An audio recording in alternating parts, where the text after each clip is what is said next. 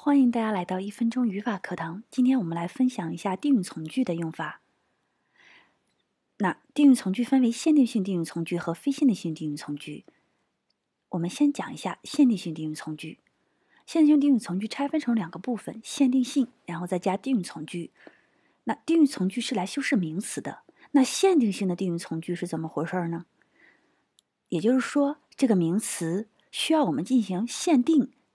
什么样的名词需要限定呢？说明这个名词有很多类、很多个，所以需要限定某一个、某一类，而跟其他的进行区分。